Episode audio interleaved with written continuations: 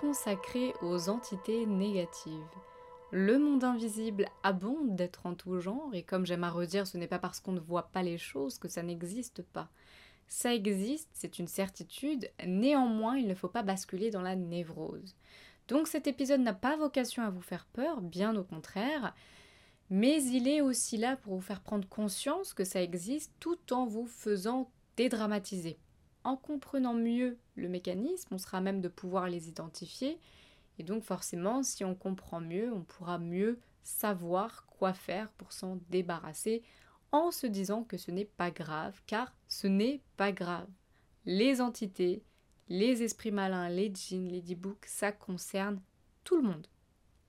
Ces entités ne sont pas toujours l'image que vous avez dans les films d'horreur de démons qui possèdent la personne jusqu'à l'exorcisme, et ça se présente souvent de manière beaucoup plus insidieuse. Alors ça existe, hein, les cas de possession, bien sûr, ce sont des cas rares et surtout extrêmes. En revanche, on peut être parfois absorbé par des entités ou autres créatures du monde invisible plus ou moins mauvaises. Et c'est là que c'est vicieux car vu que nous, notre esprit, a enregistré l'image hollywoodienne de cas de possession, de démons, de films d'exorcistes, eh bien on se dit si on a toute notre raison, bah, pas de problème, ça ne me concerne pas, je ne suis pas possédé. Eh bien détrompez-vous et c'est là le piège. Alors je vais tenter de vulgariser au maximum, mais comme d'habitude, n'oubliez pas que les choses sont toujours plus complexes qu'elles en ont l'air, et surtout essayez de ne pas les identifier comme des êtres semblables à nous avec la même conscience, mais plutôt comme des vibrations, comme des énergies. Imaginez, si vous voulez, ces entités comme des bactéries ou des virus énergétiques qui viendraient ronger notre organisme énergétique. Et ça, je vais vous expliquer comment ça fonctionne.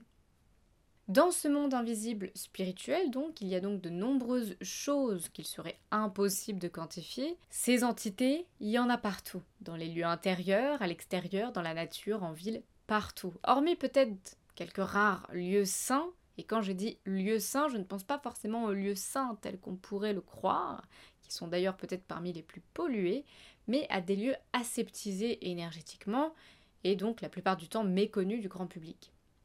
Donc ces entités, ces esprits malins peuvent nous affecter directement ou indirectement. Directement en venant se loger dans notre psyché et indirectement à travers les lieux qu'on fréquente ou à travers les objets.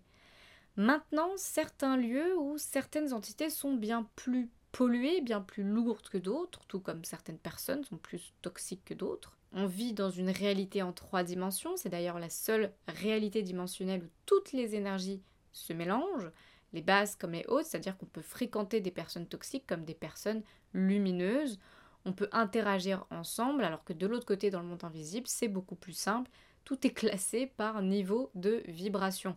Les entités ayant un niveau très bas sont ensemble, et celles étant très lumineuses sont ensemble. Donc on peut évaluer ces entités ou ces virus, bactéries énergétiques, par leur niveau de vibration, donc leur niveau vibratoire. Lorsqu'on vit dans un espace en partageant une pièce avec une entité, par exemple, eh bien forcément, au même titre qu'une personne qui pompe votre énergie, vous allez être impacté. Même si celle-ci, donc cette entité, vit hors de vous, le simple fait de partager l'espace avec elle vous impacte car elle sème une énergie basse, pompante, toxique en réalité pour vous, pour votre énergie. C'est comme une espèce de fumée en fait qui serait diffusée dans la pièce, ça finit par vous impacter fortement. Donc ça va créer une atmosphère lourde, une atmosphère qui met sous tension, un environnement parfois lugubre ou glauque. Donc typiquement, on peut avoir un mauvais sommeil, on peut tomber malade sans raison, on peut avoir euh, vivre des conflits familiaux, conjugaux, on peut avoir des problèmes au travail, on peut être sous tension en fait en permanence, d'être dans un sentiment de malaise, être anxieux, etc. etc. Si l'entité présente est particulièrement lourde, vous pourrez constater des phénomènes dits paranormaux, donc sentir clairement des présences, le simple fait d'être observé par exemple, ou voir vos animaux par exemple aboyer sans raison ou regarder un mur sans raison. C'est des choses qui arrivent assez souvent. Bon, voilà. Typiquement, on dira bah ce lieu est hanté. Voilà. Donc ça, c'est si vous interagissez dans un espace où il y en a. Maintenant, voyons plus longuement comment elles peuvent nous impacter directement. Alors il faut comprendre son état psychique comme une météo énergétique. Donc voici un schéma pour mieux visualiser. Plus l'entité est lourde, chargée, plus la répercussion sur votre psyché sera significative. Donc elle sera en réalité proportionnelle à son niveau de vibration. Ces entités se nourrissent de votre énergie, exactement comme d'une nourriture. Elles ont besoin de se renforcer, de se vivifier et de se nourrir. Et cette nourriture, eh bien, c'est toutes les énergies qui vibrent à leur niveau, c'est-à-dire tout ce qui est négatif pour soi, tous les excès, tout ce qui nous désaligne de notre chemin, de notre verticalité. Elles vont donc venir aspirer notre énergie à travers des énergies basses et ainsi pénétrer notre psyché. La vulnérabilité est la porte d'entrée pour elles, donc typiquement la peur. La peur est un passe-partout pour elles. Plus vous êtes dans la peur, toutes les sortes de peurs, plus elles sont proches de vous, plus elles vous pénètrent. Alors c'est du pain béni pour elles, ça les attire comme des mouches. Dès lors que vous traversez une période de grande vulnérabilité, eh bien c'est la porte ouverte pour elles. Donc concrètement, qu'est-ce que ça peut donner? Alors si on regarde déjà le schéma, on voit que voilà, si c'est une petite entité euh, pas bien méchante, pas bien lourde, ça va juste créer un état un petit peu de fatigue, de doute, etc. Et crescendo, plus ça va être lourd, plus ça va accentuer, on va dire, les failles au sein de notre psyché, et ça peut aller jusqu'à une mise en danger énergétique de notre psyché. Donc typiquement, bah, on peut être tenté, poussé à faire toujours des choses qui nous tirent vers le bas, on peut manquer cruellement de motivation pour aller jusqu'au bout de quelque chose, nos pensées, notre imaginaire peut devenir illimité, on est dans des excès en tout genre, on peut évoluer dans des environnements malsains, voire glauques, même si on ne le voit pas.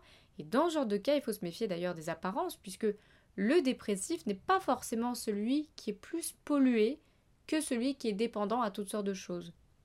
Donc dans les apparences, il faut faire attention.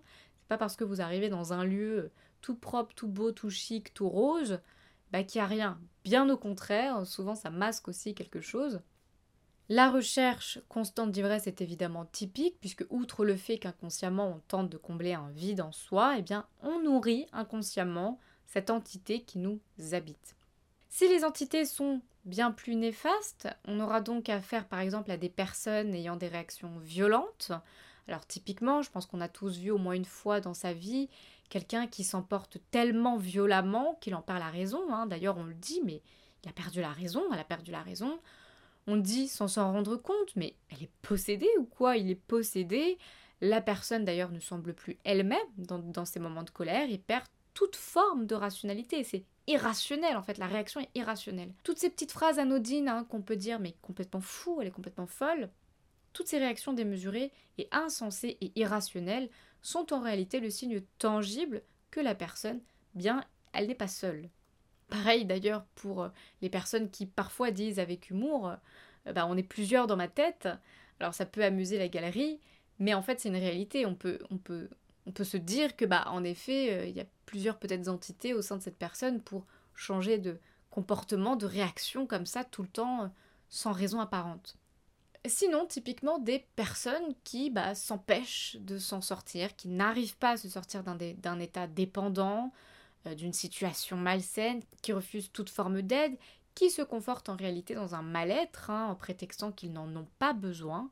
Euh, bah, c'est typique de personnes qui sont habitées par des entités et qui en fait les poussent à rester dans cet état euh, plus ou moins dépressif. En fait, ces, ces entités, ces énergies, elles font tout pour vous empêcher d'avancer et d'aller mieux. Forcément, puisque ce qui les nourrit, eh bien, c'est vos énergies négatives. Donc, elles vont tout faire pour que vous restiez dans ces énergies négatives. Quand bien même à un moment donné vous auriez la décision de vouloir vous en sortir avec euh, une nouvelle hein, on a tous à un moment des envies de prendre des nouvelles résolutions, ben on peut se mettre à douter en disant mais attends, est-ce qu'en fait c'est une bonne idée? Est-ce que j'ai raison de faire ça? Attention, je ne remets pas en doute le doute. Je dis qu'il s'agit du doute qui vous empêche de vous en sortir.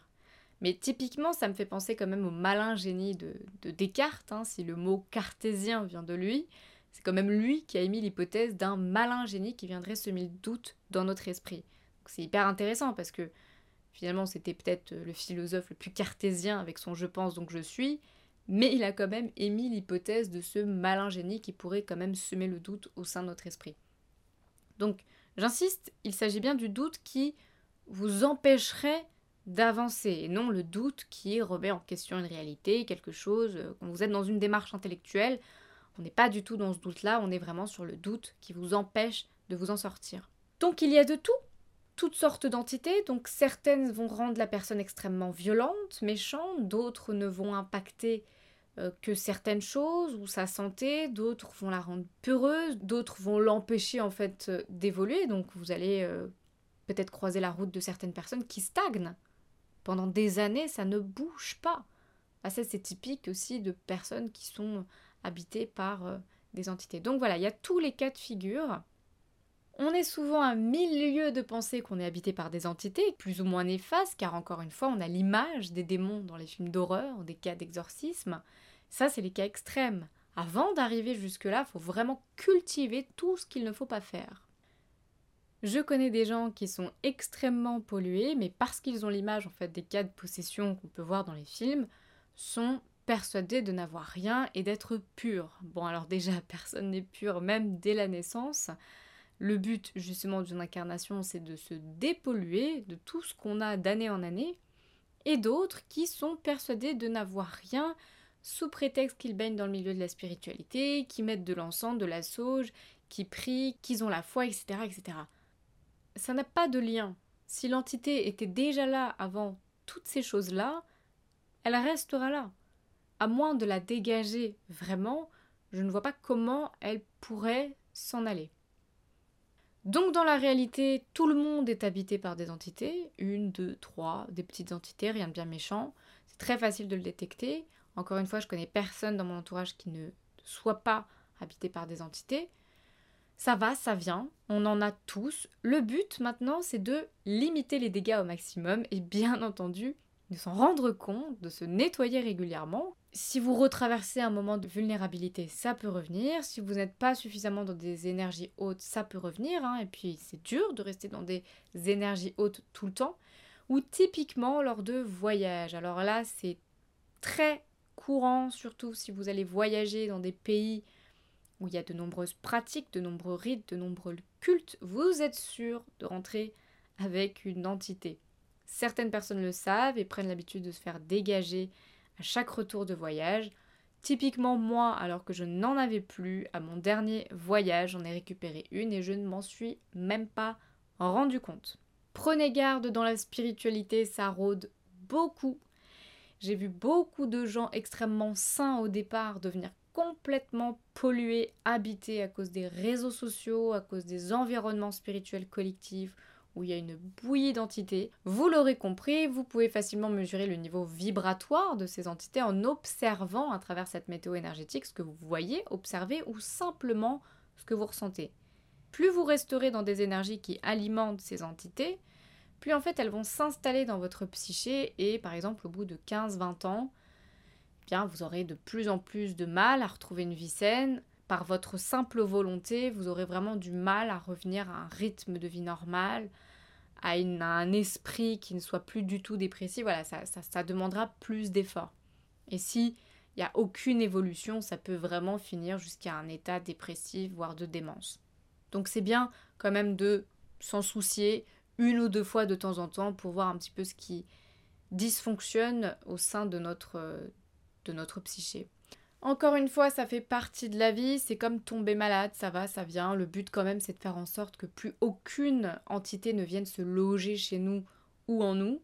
Et c'est tout simplement d'en avoir conscience pour agir en conséquence. Alors comment s'en débarrasser? Comprenez que des entités, c'est comme des squatteurs. C'est-à-dire que si vous utilisez des méthodes douces pour déloger les personnes chez vous, ça ne marchera pas et euh, je pense qu'on a vu suffisamment de vidéos pour se rendre compte que c'est pas juste en sonnant à la porte et en disant au squatter vous pourriez partir de chez moi qu'ils s'en vont. Non, il faut en général utiliser des méthodes un petit peu plus costauds. Bah, c'est exactement pareil pour les entités. Toutes les méthodes douces, c'est un petit peu, pardonnez-moi du terme, du pipi de chat pour eux. Ça ne fera rien. Il faut vraiment utiliser des méthodes plus costauds, sinon bah, ça ne fera rien. Tout ce qui est talisman, pierre, ça ne fonctionnera pas.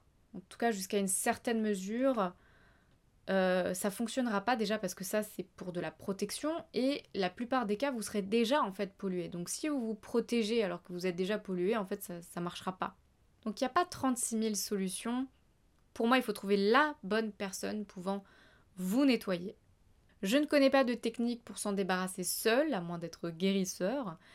Alors la prière, c'est comme les talismans, oui et non ça peut fonctionner, mais alors si vous priez 7 heures par jour, tous les jours, avec une intensité euh, exemplaire, donc c'est pareil, la prière ça fonctionne, mais jusqu'à une certaine mesure. Pour moi, il n'y a pas 36 000 solutions, c'est de trouver le bon guérisseur, de trouver le bon énergéticien. Alors, énergéticien, oui, mais pas n'importe quel énergéticien. Si c'est l'énergéticien euh, qui vous remet euh, vos chakras et qui n'a jamais entendu parler des entités ou du dégagement d'entités, passez votre route. Il faut bien regarder si la personne pratique les dégagements d'entités. C'est ça que vous devez chercher. Si vous êtes attaché à une religion, je peux comprendre que vous n'ayez pas le souhait de faire affaire avec des personnes extérieures à votre religion. Dans ces cas-là, vous faites appel à un prêtre exorciste, un imam ou un rabbin pratiquant ce genre de choses, donc capable de déloger ces entités de chez vous et en vous. Et surtout, voilà, vérifier que la personne a déjà pratiqué et vérifier que les résultats ont été concluants. Ça serait dommage de se récupérer aussi via euh, le représentant religieux ou l'énergéticien une nouvelle entité, puisque c'est souvent, parfois ce qui peut arriver, vous venez pour vous faire nettoyer d'une entité, et finalement la personne qui vous soigne vous en remet une, puisque elle-même n'était pas très bien nettoyée. Voilà, ça arrive, c'est pas grave, c'est pénible, mais c'est pas grave. Ça fait partie du jeu il faut continuer d'essayer, d'expérimenter différentes personnes. Voilà, c'est comme ça. Je peux pas vous dire la première personne sera celle qui va vous guérir instantanément. Et miracle, vous n'aurez plus d'entité. Ça se trouve, vous allez tomber sur quelqu'un qui va vous charger davantage. Et à l'inverse, euh, tomber sur la personne idéale. Ça fait partie du jeu, c'est pas grave. Dites-vous toujours que ce n'est pas grave. Tant que vous êtes conscient de ça, de ce que vous faites, tout va bien. À partir du moment où vous êtes conscient, tout va bien. Ne plus avoir d'entité permet de retrouver sa pleine souveraineté, une plus grande clarté d'esprit surtout, car ça sème énormément le doute, ça cultive la confusion mentale, le brouillard, ça permet aussi de sortir de ces états d'anxiété, de mélancolie ou de ces phases de je broie du noir, de dépendances diverses également, et surtout ça nous permet de sortir d'un entourage et de situations néfastes et toxiques pour nous.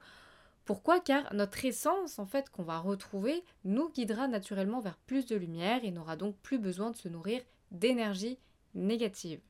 Après, si vous vous obstinez à rester dans ces situations malgré les dégagements, évidemment, il y a de fortes chances que ça revienne. Alors à vous de maintenir le flambeau en vous-même. Ça ne résout pas tous les problèmes non plus, ça soulage énormément en tout cas, N'oubliez pas que les choses sont plus complexes et que beaucoup de paramètres impactent votre vie. Et il n'y a pas que les entités, il y a le transgénérationnel, il y a les vies passées, etc. Mais en tout cas, s'en débarrasser, c'est déjà un bon début et surtout, ça vous permettra de vivre une vie beaucoup plus en adéquation avec ce que vous êtes et vous vous sentirez allégé au sens propre du terme. Je vous remercie pour votre écoute, je vous dis à très bientôt, je vous embrasse.